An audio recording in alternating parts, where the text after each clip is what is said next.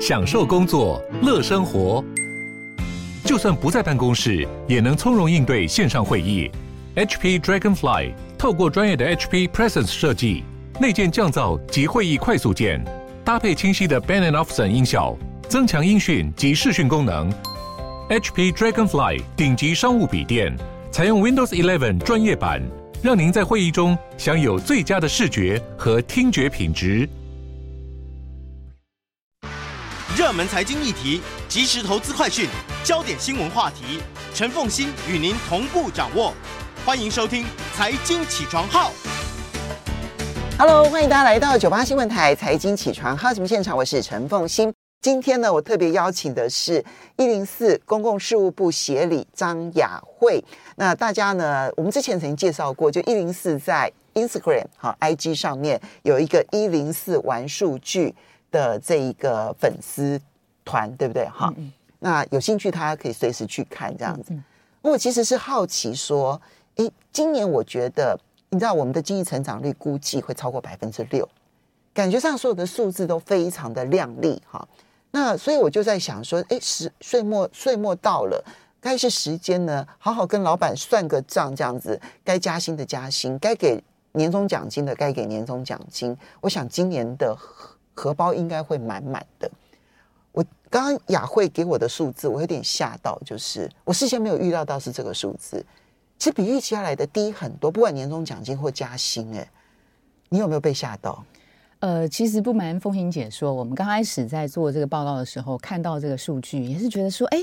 怎么会这么低？只有一点一吗？这样子哈，但是我们反复的再三确认，呃，透过我们至少两份以上的那个呃三千多家企业两种不同的报告去看，确实看到的，不管是年终奖金的平均数字，或者是对于明年加薪的预期，感觉上都是没有相对上来这么的乐观哈。所以我们在当时，我们就稍微再回忆一下过往，今年到底发生了什么事？对对，恐怖的岁月就是在今年的五月到呃八九月的时候。那个时候大概至少今年的三分之一哦，其实大概都是毁了。好，那如果我们把这个记忆倒倒退到那个谷底的那个时候，确实当时的情况不是很好，而且其实影响的。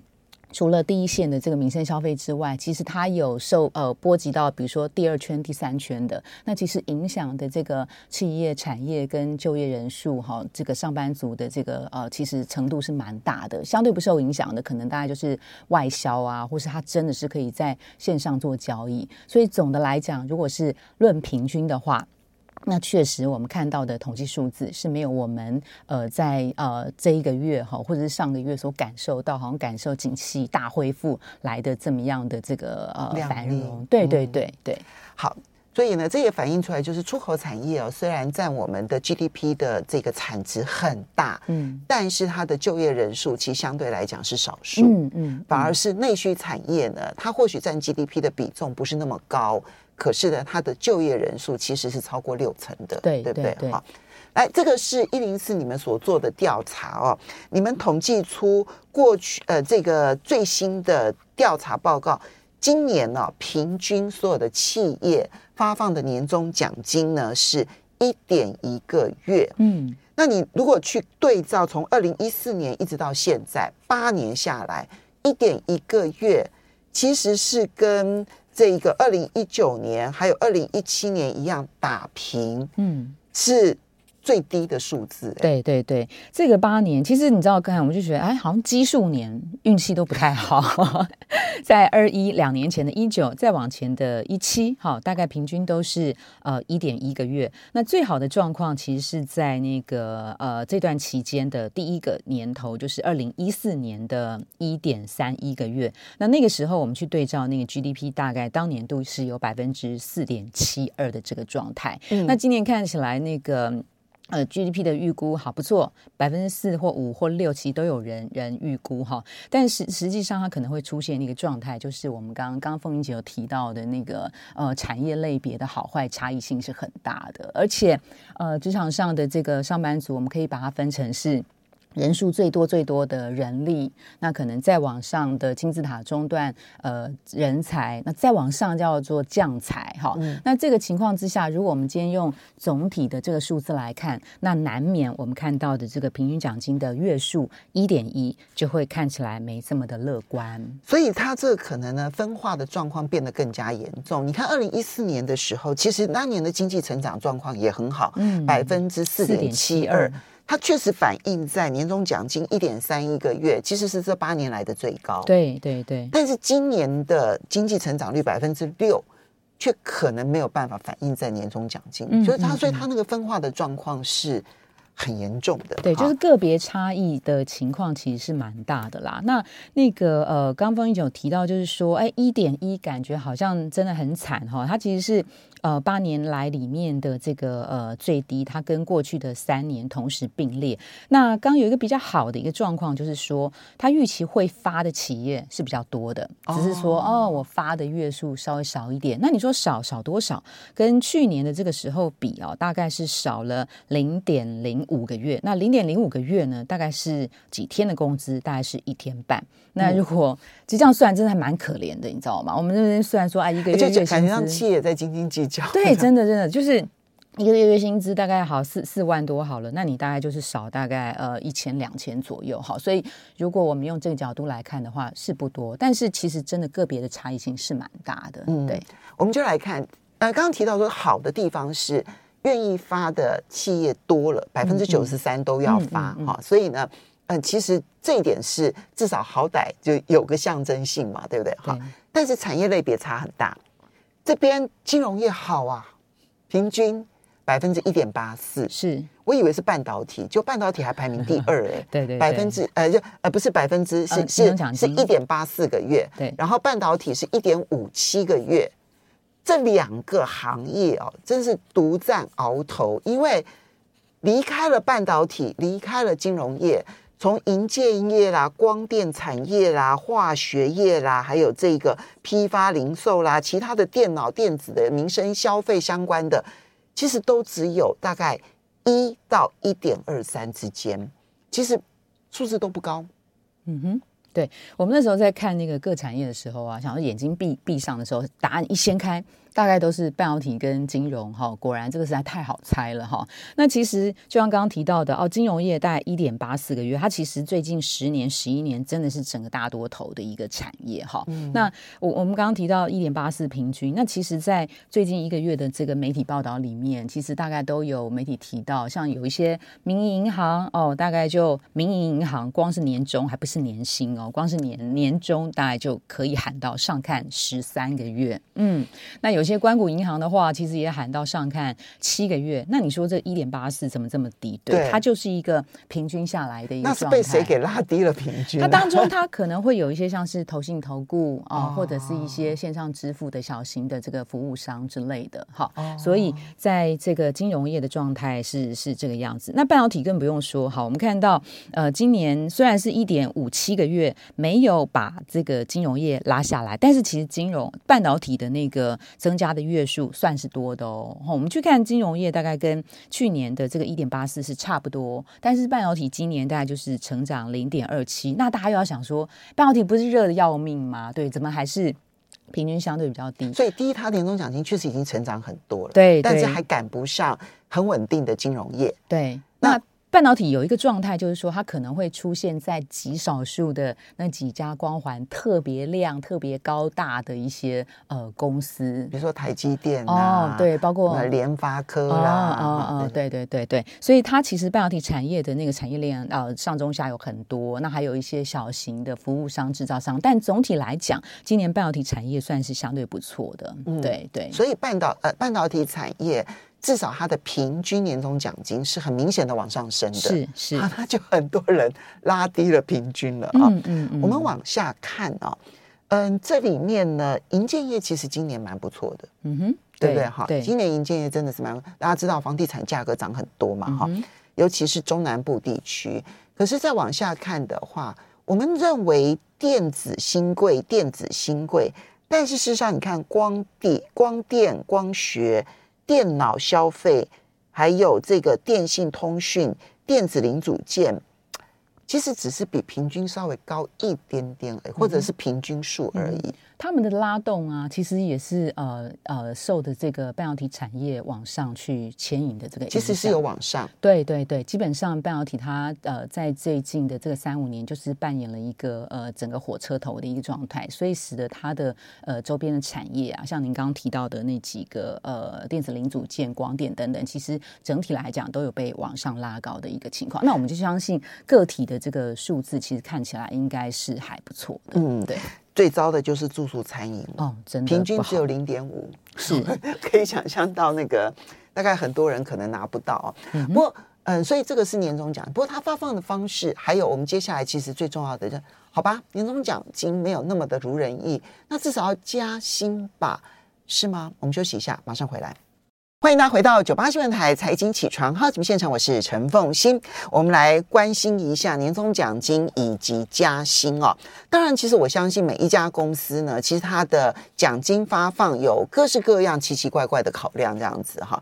但是呢，这个调查就一零四呃人力银行的调查呢，我觉得是一个大趋势，就是说，今天如果说，比如说二零一四年大家平均发放一点三。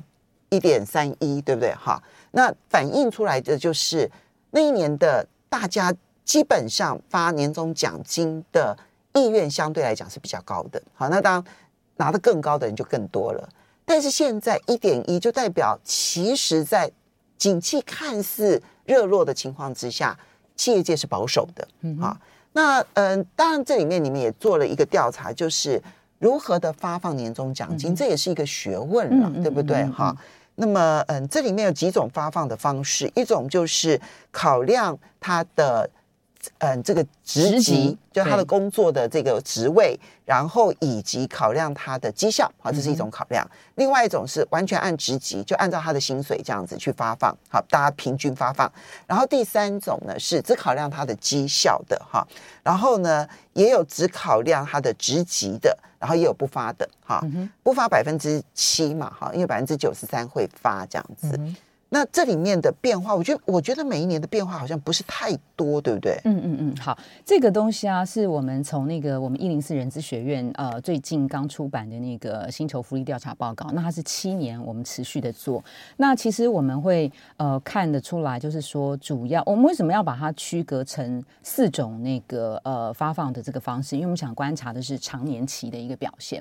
因为其实呃发放年终奖金对企业来讲也是挺麻烦的，所以如果这家公司它的一些呃人资的呃制度或者是福利制度相对比较稳健的哈，那他可能会对于公司不同的员工会去设绩效考核，会去做职级的这个呃呃评价，所以呢，目前看起来它是依照。职级，也就是说，你是一般一般的员工，或是主管、中阶、高阶，还是基础的这个主管去他去看，因为其实每个呃主管他被赋予的呃责任任务都不一样、嗯、哦，对。然后还有有去看他今年的这个表现如何。我们最常听到就是说啊，我天哪，我今年真的是很辛苦，我很为公司带来多少的贡献？哎，可为什么你跟我领的是一样？那就是大锅饭的问题，也许就是。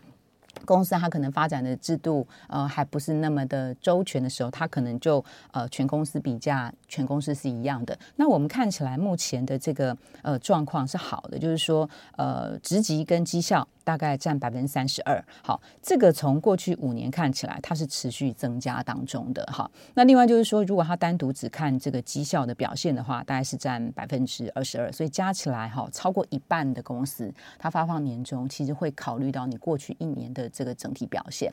那确实，刚刚在那个 YouTube 有那个网络有。呃，观众朋友们留言就是说，其实计算的基础不一样，真的是不一样。有的是种呃每年每季，或是啊、抱歉，有的是种每月或是每季的这个绩效奖金，所以他过年的年终呃，也许并不特别强调。那有的是用那种高月数的年薪去吸引大家，但是。它计算的基础哦、呃、是很低的，好、嗯、像比如说有，有底薪，对，有些金融业其实就是这个状态。它金融业好的时候，它每个月可以领到七八万，但是这个七八万里面可能有三分之二都是奖金，对对，底薪可能只有三万，对，底薪可能只有三万。所以这个时候，他如果再用这个呃年终呃七八个月、十几个月看，它其实那个计算基础是不一样的。所以呃，在怎么样发放方式呃会有一些很不同的一个状况。那比如说刚刚在节目开始的时候，也跟风云学姐提到，就是说。呃绩效好坏，比如说我今天如果是一个极高阶的主管，但是我表现很差，今年，所以我领的月数可能没有。一般表现很卓越的一般的员工，所以会有在月数上面的差异。但是好，所以重心点其实就是现在看起来，这个年终奖金发放越来越重视绩效这件事情。那不过我们很快的就来进入到调薪这件事情啊，调薪是另外一个让我意外的。我们说年终奖金呢，可能还要考虑到，比如说，嗯，今年因为中间曾经有过疫情。所以疫情过了，可能我们的记忆就淡了，但老板的记忆很深刻。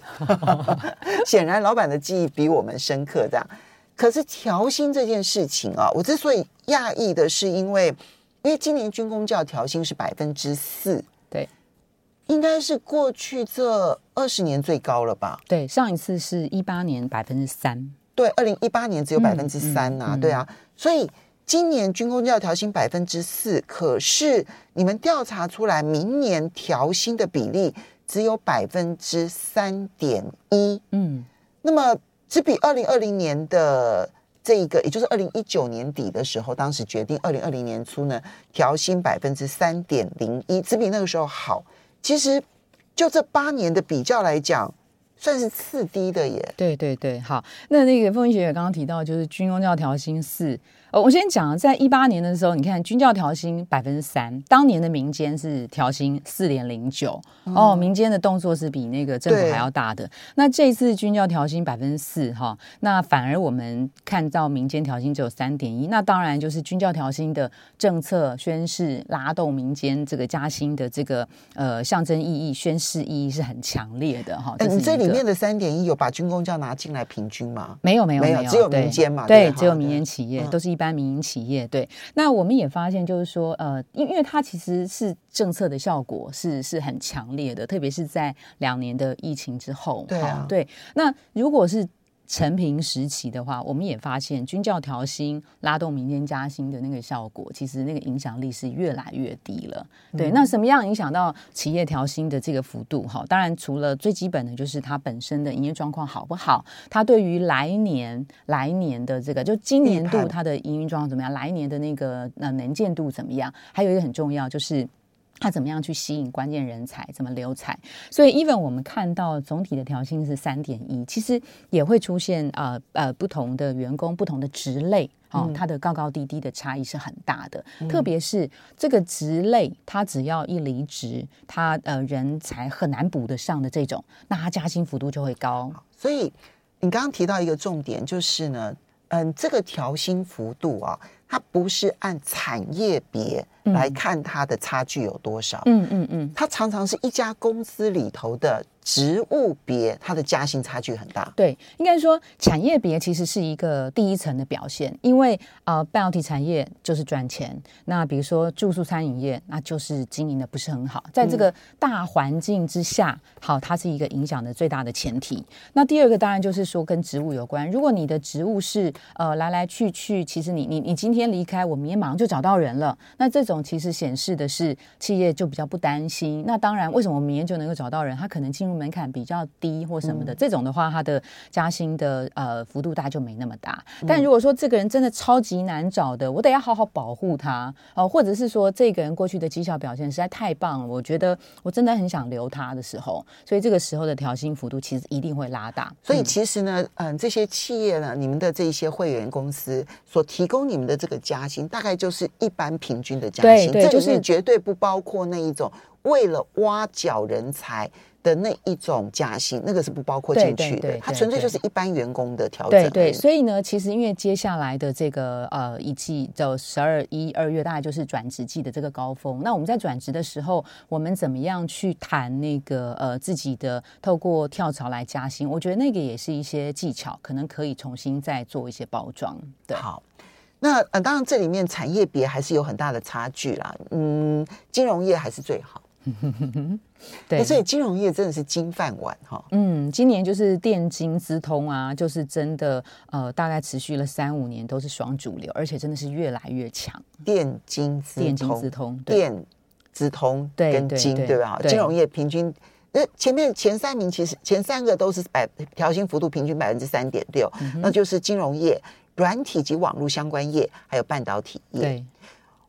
软体及网络相关业虽然调薪幅度不错，但是它的年终奖金其实很不好。嗯哼，这是一个很特殊的现象吧？对，我们去看这个数字的时候啊，发现嗯，在软体网络业应该是有两极化的一个发展哈。比如说呃，它会出现的一个情况是说，今年有一些可能在电电子零组件，它可能会呃供不应求，来不及上市。那来不及上市，就会使得软体服务业这边的这个生意会受到影响。它等于没有这个新上市的这个东西可以去做一些服务，这是第一个。那特别比如说在呃疫情的那个时候，呃虽然好像透过电商相对的不影响，但是有一些实体接触的一些呃一些店家，他他一定也会用到。软体服务业，比如说有一些共享资源的摩托车，或是行动电源等等。当人们不出去消费的时候，它透过网络软体服务的这个商机，其实也开始往下走。那还有一个状况就是说，呃，软体服务业有一些厂商的规模是比较小的，比较新创型的。当它还在继续的这个呃新创发展的阶段的时候，它可能在呃一开始的年终奖金可能大概就没有特别的大方，但是一样回到刚刚的那个问题，如果今天这个是一个极关键的人才的话，那我们是非常相信企业是愿意在关键人才上面做年终奖金的这个 bonus 提高，或者是呃调薪幅度的加码这样子。嗯、对，我看到这个住宿跟餐饮业今年平均还有百分之二点六的加薪。嗯嗯嗯，这应该是佛心来着。对，其实呃，我们刚刚看，不管是二点六或是三点六的状态，不要忘了，还是有一群呃上班族，他们是。冻薪的一个状态，冻薪对，啊就是、其实就是冻结了，对，根本薪水没有调高。是是是，那刚刚提到那个住宿餐饮加薪百分之二点六，他们的基础其实也是比较低的，嗯，因为他们的这个平均月薪其实相对是比较少的，嗯，对。好，这些呢都是属于在调薪，当然。我们就很明显的知道，就是产业类别当然本身就差距很大。那在一家公司里头，你到底是人力还是人才还是将才，那个差距也非常的大。嗯，不过因为调薪幅度也不高，其实年终奖金也不高。我刚刚讲了，这个因为是调查之后的平均数，你看的是大趋势，但是这个好像对于毕业生压力也很大。哈，休息一下，马上回来。欢迎大家回到九八新闻台财经起床号节目现场，我是陈凤欣。在我们现场的是一零四人力一零四银行的公共事务部协理张雅慧，也非常欢迎 YouTube 的朋友们一起来收看直播。我们大家一起来看谈一谈，就是我们大家最关心的薪水问题。哈，刚年终奖金，年终奖金完了之后，我们来看调薪，调薪之后，我们就要来看新鲜人，因为年终奖金也不如预期。然后调薪也不如预期，其实这两个数字都有吓到我。那当然，你看它变化幅度好像不是很大，可是你要知道，那是一个平均数，那也是一个大的趋势，的大的风向。嗯，接下来呢，你们这个调查呢，就真的让我更惊讶了。对，因为明年基本工资也调了嘛，对不对？不是只有军工教调薪，基本工资也调了。但是我看到你们这边呢，就是公司提供给社会新鲜人，不管是学士或者是硕士的起薪，也比去年同期减少。减少的幅度虽然不是很多，可是这个趋势让人惊讶。嗯，比如说以学士来讲，去年这个时候呢，学士的起薪大概还有三万一千两百二十七。嗯，那现在这个时候呢，比去年少了七块钱。三一二二零，好，当然这是平均数。我再跟大家强调，这是平均数。硕士的部分呢，从三五六六一降到三五五五一，减少了一百一十元。老板真的在吃新鲜人的豆腐吗？为什么这么抠门呢？好，那个我们呃，其实今年疫情刚好就是发生在那个五月到呃八九月最最最最惨烈。那真的这段时间，它真的就是新鲜人求职的这个高峰。嗯、但是你知道，今年吓退了大家，所以我们在今年的那个呃，就是发现，就是那个新鲜人他们出来找工作的呃人数，很明显很明显是比往年减少了。嗯，那这样子的话，人力供应需人力供应减少，那应该需求这边应该把价格提高一点啊。对，但是在当时的这个就业市场上面的工作机会数也是相对比较少的。我们的资料库在今年的七月份是谷底，工作机会数是谷底，那个时候是在七十万个以下，大概有六十九万个。那我刚刚昨天看，今到十二月的数字又再回来了，到八十八十八八十九万个。所以我们可以看到，虽然呃有一堆新鲜人，有有部分新鲜人他们呃不不出来找工作，但市场上当时的工作机会数确实是减少的。可是那现在呢？现在好啦，现在已经要找找人才的那个。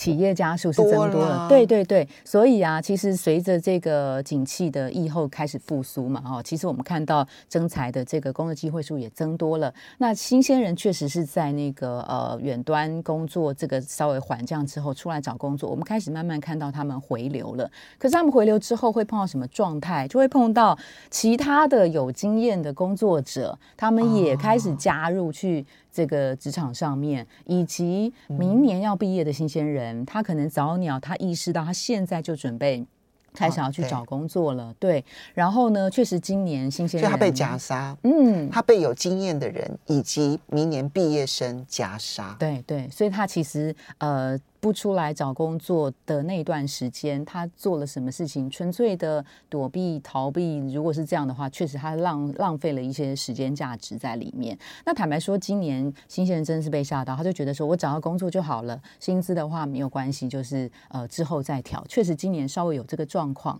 对对对。所以这个这个也是因为嗯，这个新鲜人的谈判条件太差。对。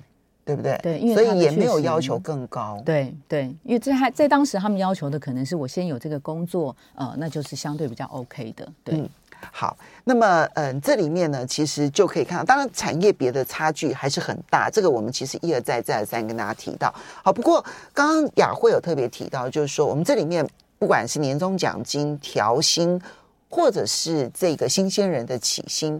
大概都有牵涉到你到底是人力还是人才还是将才的问题。嗯嗯嗯。嗯，你们现在的调查在一家公司里头，它的那一个高低薪水的高低差有扩大的趋势吗？呃，会，因为其实职场上它就是一个相对金字塔的一个情况嘛。那一般来讲啊，这个薪酬福利的工具，它铁定是用在 CP 值或是呃杠杆效果比较好的，那它就会选在两种人才，第一个就是关键人才。第二个可能就是中高阶主管。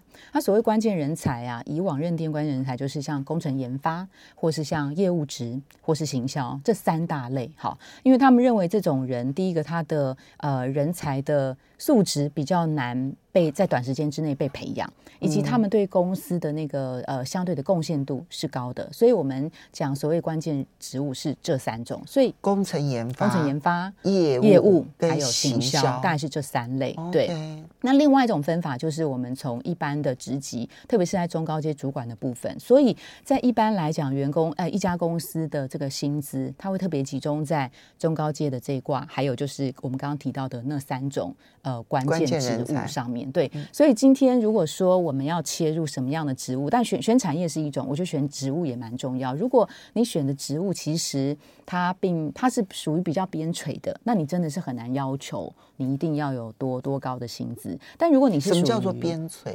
像比如说行政总务啦，嗯、哦，或者是一些比较资源型后端，就是不是公司的核心业务。对对对，那这个呃比较后端的业务，他今天请 A 做，请 B 做，请 C 做，差异性不大的。的时候，那个部分的薪资大概加码就会有限。好，可是如果是刚刚那三种，其实就会相对比较比较好谈判。对，对企业来讲，他碰到好的人才，他们是加码不手软的。嗯，其实我我们内部像我的老板就常跟我讲说，我们带一个团队，第一个你要对他有高度的要求。你的期望值是要是高的。第二个，当他达到你的高度的要求的时候，我们要大方，嗯、我们要对这样子的人才即将转成将才的时候，我们要大方。嗯、第三个，如果他没有办法达到那么样高的这个要求，我们就要 replace，我们就要让职场上他是可以被流动的这个汰换的这个就要换人了。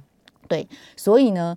他不是随便呃说啊换人，但是换人之前，他一定会要有一个呃高于一般水平以上的这个标准。你如果达到的话，其实对企业来讲，他是呃不手软的，因为他们内部有做了一个调查，就是对于中阶主管跟高阶主管彼此之间如何看待对方，嗯哼，有很大的差异。这其实也是中就今天，如果你的年龄到了一定程度，你升到了一个小主管。